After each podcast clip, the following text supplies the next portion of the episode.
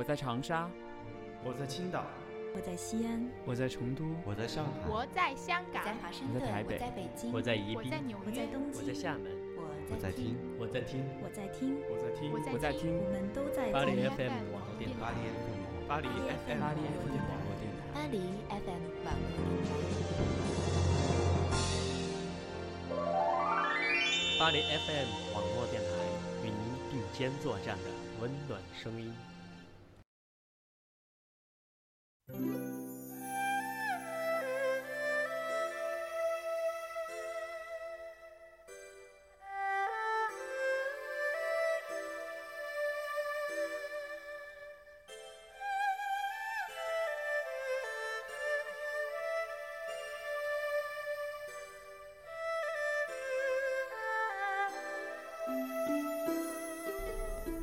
我问佛，为何不给所有女子羞花闭月的容颜？佛曰：那只是昙花一现，用来蒙蔽世俗的眼。没有什么美可以抵得过一颗纯净仁爱的心。我把它赐给每一个女子，可有人让它蒙上了灰。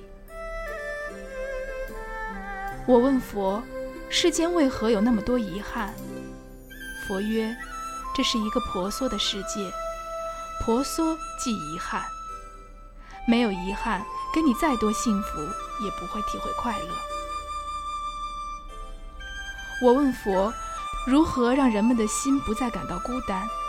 佛曰：每一颗心生来就是孤单而残缺的，多数带着这种残缺度过一生，只因与能使他圆满的另一半相遇时，不是疏忽错过，就是失去了拥有他的资格。我问佛：如果遇到可以爱的人，又怕不能把握，该怎么办？佛曰：留人间多少爱，迎浮世千重变。和有情人做快乐事，别问是劫是缘。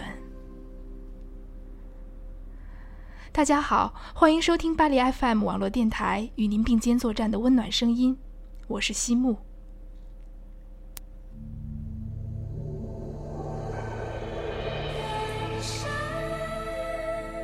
在节目开头，西木送给大家的诗句出自史上最具传奇的达赖仓央嘉措的《我问佛》，也许是其中诗句被当作歌词的原因。每当看到这首诗的时候，西木就会想起今天要和大家分享的这个故事——青蛇。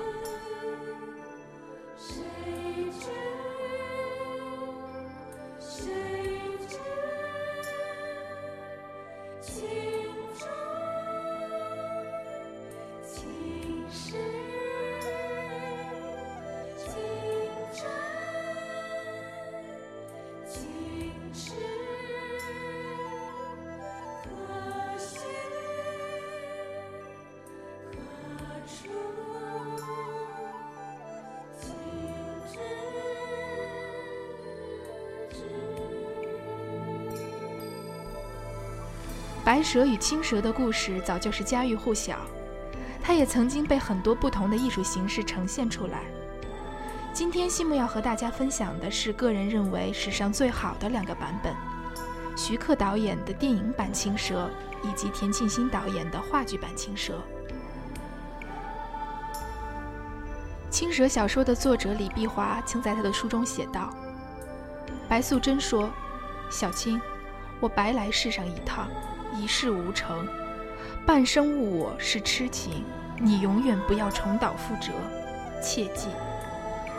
小青却说：“幸好我把他杀了，让他没有机会遇上另一个新欢。”春城无处不飞花，寒食东风御柳斜。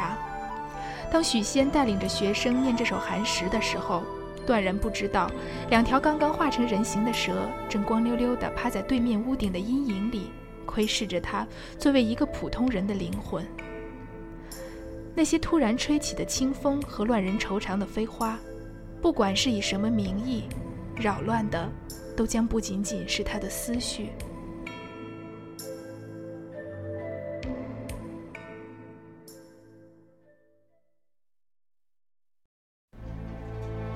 电影《青蛇》抛弃了白蛇与许仙千年之前的恩情，一条千年道行的蛇妖找上这个愣头愣脑的书生，难道仅仅是因为看上了他的人，为了追寻这世间的爱情吗？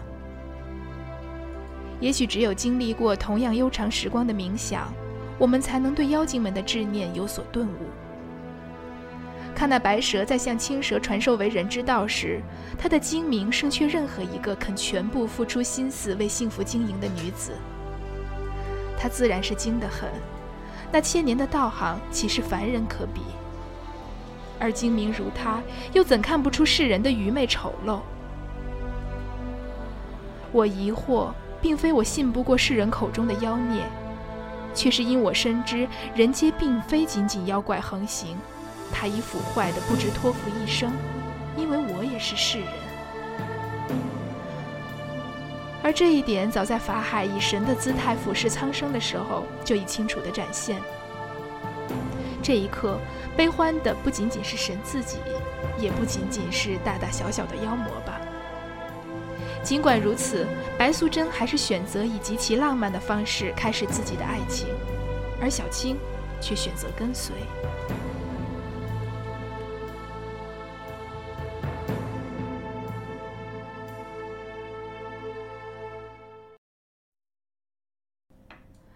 两条浪漫主义的蛇，两颗春情荡漾的心，那些呼风唤雨的本事，都用来制造了一次又一次的勾引。充满了整部电影的妩媚眼波，如同那漫天的洪水一般，荡得人心惶惶，像是随时会决堤一样。人们总骂风情独具的女子为妖精，而如果没有这样的女子，世间将变得更加可憎吧。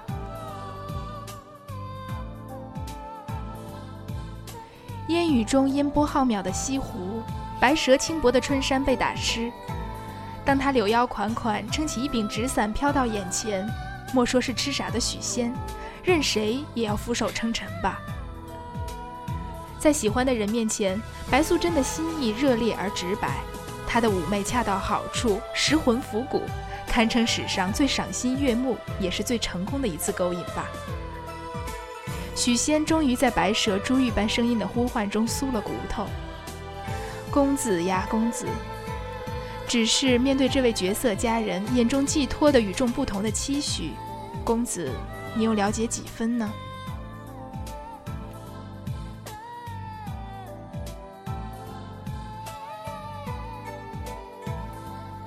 小青有一句话说：“你一千年，我五百年，加起来一千五百年。”就陪他一个人玩儿啊！我钟情于他带着邪气的天真、率性和无畏。对于人间的种种，他更多的是好奇，也不见得有多稀罕。他只是因着对白素贞的感情，追随着她，在这繁华的世间游戏一番，来去如风。有人说，他也爱上了许仙，因此才有了后来与白素贞的斗法。我却不以为然。人间的恣意纵情，当然是山中的寂寞不能相比的。四季更迭，调皮的小青也学会了撒大谎。她眼见白素贞和许仙在俗世的情爱中沉沦，或许有些羡慕。这人间的东西，真的值得抛弃一切去追求吗？还不懂眼泪为何物的小青，一心希望和姐姐一样，也便有了学模学样的色诱许仙。他那稍显寂寥的低落神情，也是那样漫不经心，却动人心魄。所以许仙这样的凡人会慌了神，没了主意。可彼时他不知道，这红尘的一切对他来说是不值一文，包括许仙。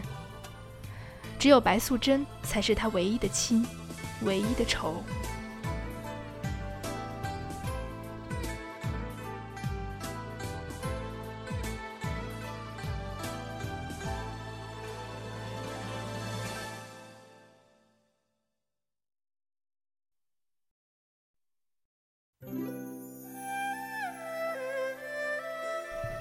然而，他终究还是看出了许仙的懦弱，知道了白素贞所追求的温存爱情无法长久，即是虚无。更何况人妖殊途，这个小青啊，少了些白素贞的痴情，自然就多了些洒脱。而爱情似乎自古便为人间独有，可最后能忠贞不渝的，除了天仙就是妖怪。唯一寿果仅存的人，还双双化了蝶，岂非嘲弄？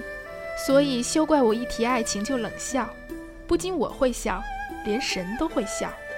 也不要只怪法海破坏了原本美满的故事。白素贞有了为许仙甘心赴死的决绝勇气，可许仙有什么？他面对和尚们的好意，只做了象征性的反抗，便任人摆布。软弱无力的程度，让人觉得不拆散他们，简直是对不起他。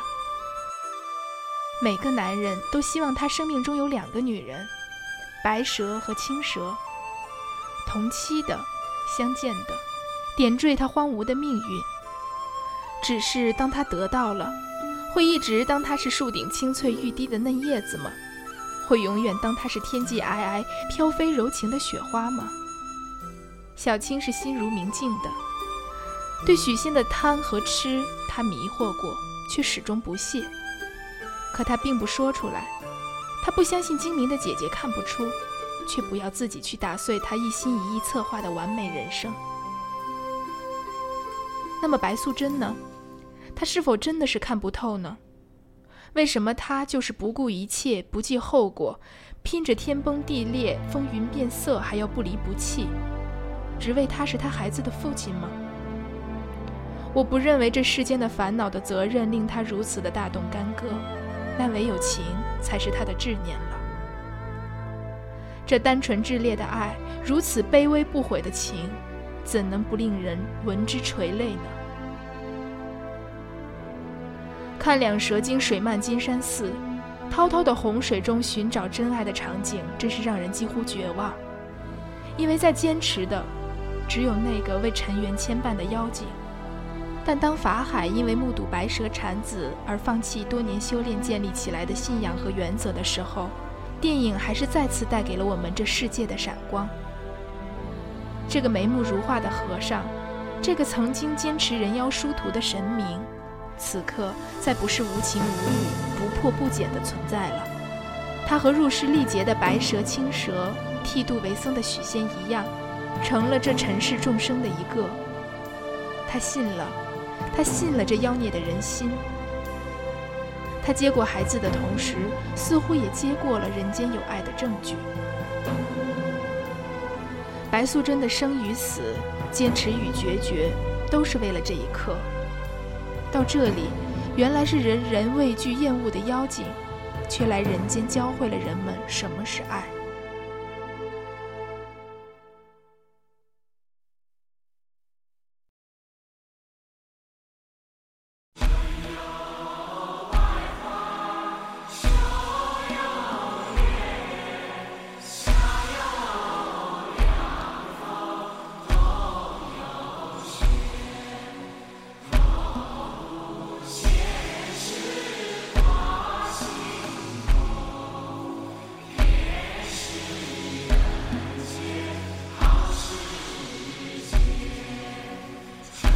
话剧版的《青蛇》也是根据李碧华的这部小说改编。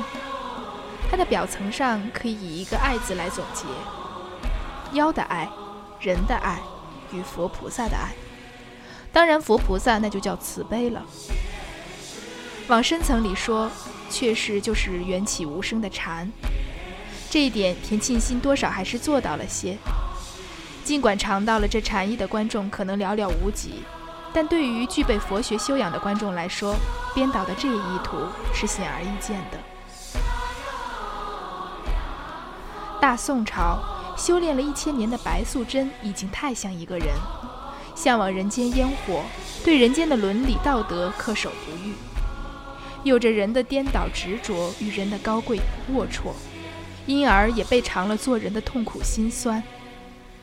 作为妖，他把人想象的过于美好。以为人人都会恪守伦理道德，天下太平，痴痴的只想梦里则喜，不想梦醒则悲。他忽视了人本具有兽性，没看清人以逃避现实的方式来追求虚幻的幸福，不知道做人的规矩是分了你的我的，你的是你的，我的就是我的，更不懂世事无常的真理。他空怀努力做好人的理想，没看到人心的愚痴颠倒、自相矛盾，而且白素贞自身也未能脱俗，与许仙一见钟情，陷入情网。一个是知书达理的书生，一个是满怀崇高做人理想的天真女子。于是二人说不尽的三从四德、夫唱妇随、一生一世、山盟海誓的大道理。任凭船外几多山野俗人高唱古今多情总被无情恼的苦命女子的辛酸往事，怎奈深陷热恋的青年男女哪里听得进这世事无常的道理？然而下下人有上上智，智慧与知识一点都不沾边儿。山野莽夫比书生美娇娘更懂得一生一世轻诺不可当真。别说他人的心无法掌控，自己的心也是难以为主。许仙与小青的苟合，激起了素贞的满腔嫉妒、愤怒和怨恨。他自言：“一种紫色的邪气，恶灵般进入了我的身体。我本想做人高贵，却被你逼得如此庸俗不堪。”白素贞为了维持幸福的假象，也不得不小心翼翼地掩饰自己与小青的蛇妖身份。真相一旦大白，不得不哀叹：我看到了我的生活逐渐死去。以掩盖现实的方式来追求幸福，注定人类的命运是无一例外的悲剧。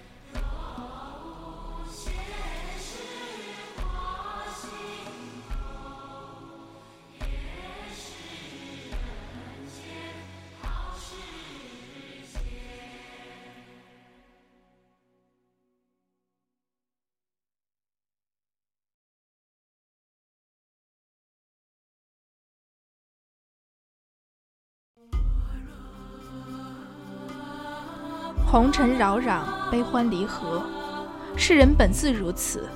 法海亦无心干预人世间的俗事，怎奈何得道高僧知晓了许仙与白蛇的得度姻缘，不怕背负着破坏自由恋爱的骂名，揭穿了白素贞与小青的蛇妖身份。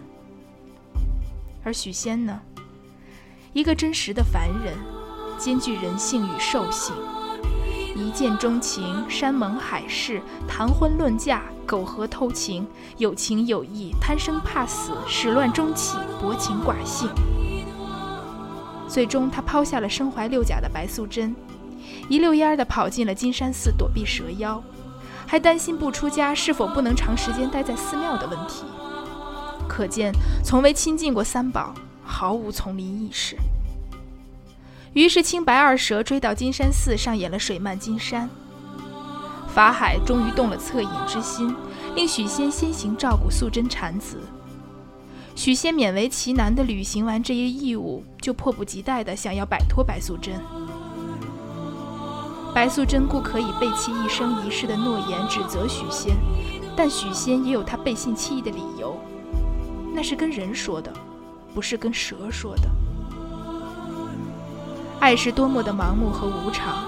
素贞三问许仙：“我与你一生一世的誓言，是否就此作罢？”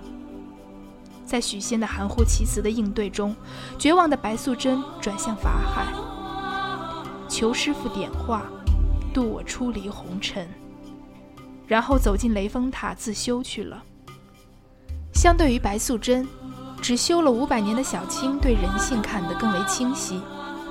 所以在小青看来，素贞太像一个人了，像人一般自私、脆弱、虚伪、自欺欺人、掩耳盗铃。可能是因为小青还尚未像素贞有那么重的贪念执着，小青在成人的态度上有些无心插柳，保持着过多的兽性。直到了五百年之后的民国，她才有了人的眼泪，人的悲伤。他开始只是跟着素贞东施效颦，就在许仙、素贞于船内摇荡纠缠，就在许仙与素贞于船内摇荡纠缠之际，就以车轮战术与五六个男的纠缠了数番，终于浑身散漫，欲壑一田。纠缠了之后才晓得，第一个遇到的就是最好的，睡了就是一生一世的道理。于是他去找法海商量同吃同睡一生一世的事情了，结果自然是以失败而告终。小青被轰出了庙门，因为法海说我要成佛。做人的道理，小青尚且不懂，莫说成佛。作为妖精，想要控制法海、夺取精血的努力失败了。他懵懂的叹曰：“我也想有人的眼泪，可是没有。但我从踏上人间的第一步就知道，做人要快活。这是他当时对做人的理解。除了快活外，有太多的规矩，小青无法理解。比如人讲求一心一意，从一而终；比如你的是你的，我的是我的。小青也不理解人的虚伪、脆弱、自欺欺人，幸福要靠小心翼翼维持的假象。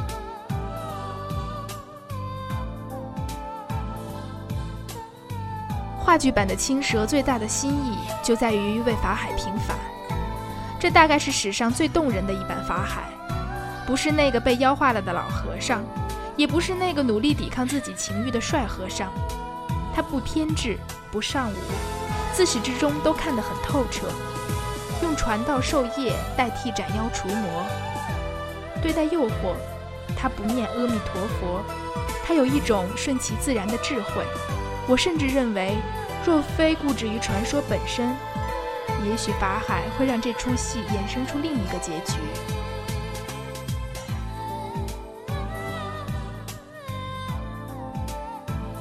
但把这戏码变成悲剧，说到底。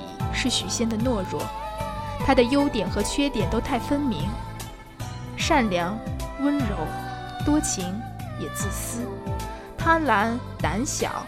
这个美少年是没有力量去承担变故的，但这样的许仙却是最能代表人，最能代表男人。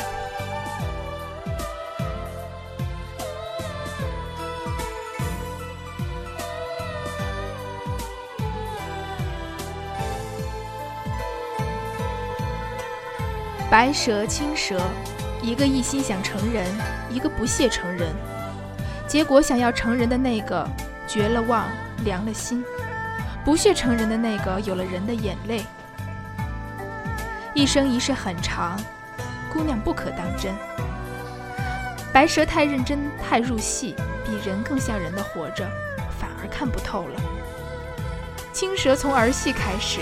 却也认定了那个愿意和他谈情说爱的男人执着了五百年。相比原著中小青把剑刺向许仙的胸膛，话剧版的结尾则显得温暖多了。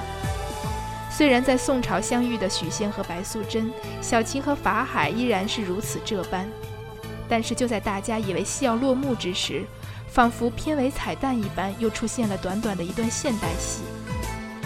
素贞还是遇到了许仙，而终于不再轮回转世为金山寺方丈的法海，也在人群中看到了小青。即使没有什么一生一世，也要每一世都努力的去接近一生一世。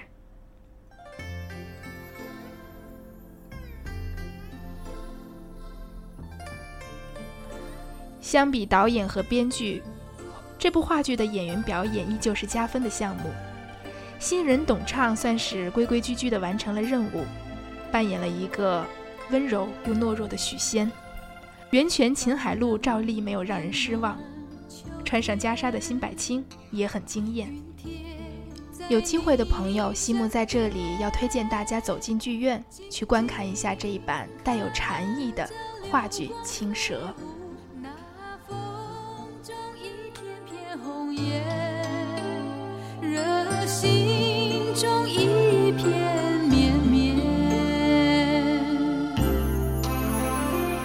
半醉半醒之间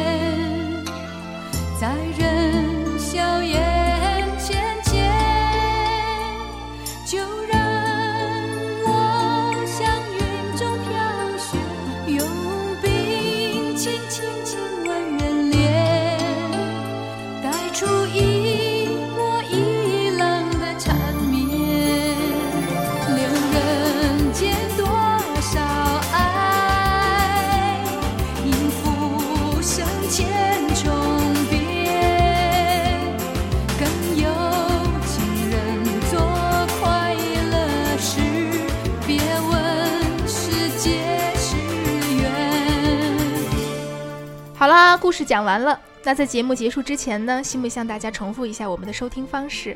您可以关注公共微信主页“巴黎 FM”，巴黎是汉字的巴黎，FM 是大写的 FM，或者是荔枝 FM 来收听我们的节目。如果您有什么想说的话，欢迎关注我们的新浪微博“巴黎 FM”，或者和我们邮箱联系。我们的邮箱地址是 fmparisradio@gmail.com。当然，你还可以加入我们的 QQ 群，我们的群号码是二九二二八幺六幺五二九二二八幺六幺五。好啦，今天的节目就是这样啦，我是西木，我们下期见。像柳丝，像春。